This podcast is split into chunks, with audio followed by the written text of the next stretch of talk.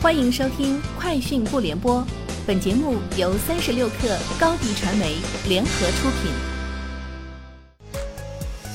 网罗新商业领域全天最热消息，欢迎收听《快讯不联播》。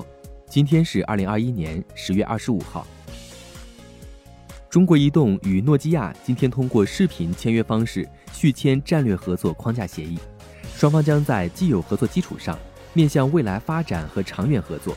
共同探索新兴业务领域发展机遇，围绕基础业务、六 G、云网融合实践、五 G 行业网络能力规划、国际业务等领域展开深入合作，共同推动产业持续发展。此前，中国移动与诺基亚于二零一八年签署战略合作协议，在智慧城市、智慧交通、视频智能分析、下一代网络研究等多个领域已开展长期合作。有媒体报道称，货运平台货拉拉近期聘请建银国际及美银等为其赴港上市的保荐人，可能最快将于月底在港提交上市申请。货拉拉方面回应称，公司持续关注资本市场，但是没有具体的上市计划和具体上市时间表。据中汽协会数据官方微信，九月乘用车销量比上月呈明显增长，但由于同期基数较高。同比降幅较上月有所扩大。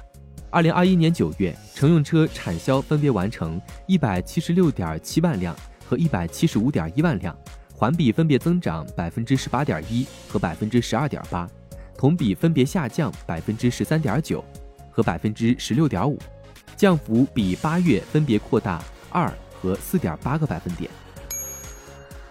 淘宝推出表情购物功能，据官方介绍。消费者在淘宝搜索框内直接输入代表自己心情的 emoji 表情，就能获得相应的商品推荐。该功能正在放量公测阶段，目前已覆盖近四百个常用表情包。此前，淘宝还推出老年版拍照买药、分享购物车等一系列实用新功能。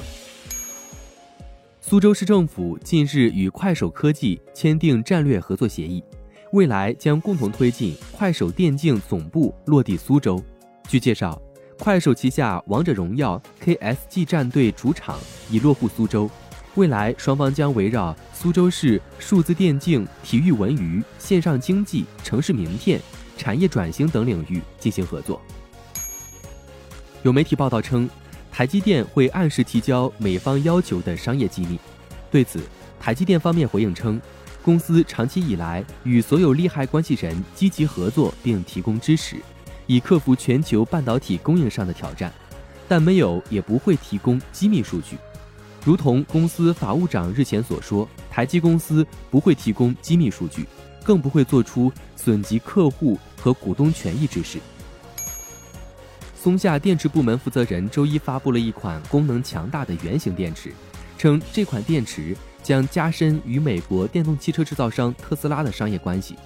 松下能源业务负责人在一场媒体圆桌会议上发表讲话时还表示，该公司没有为电动汽车生产更便宜的磷酸铁锂电池的计划。以上就是今天节目的全部内容，明天见。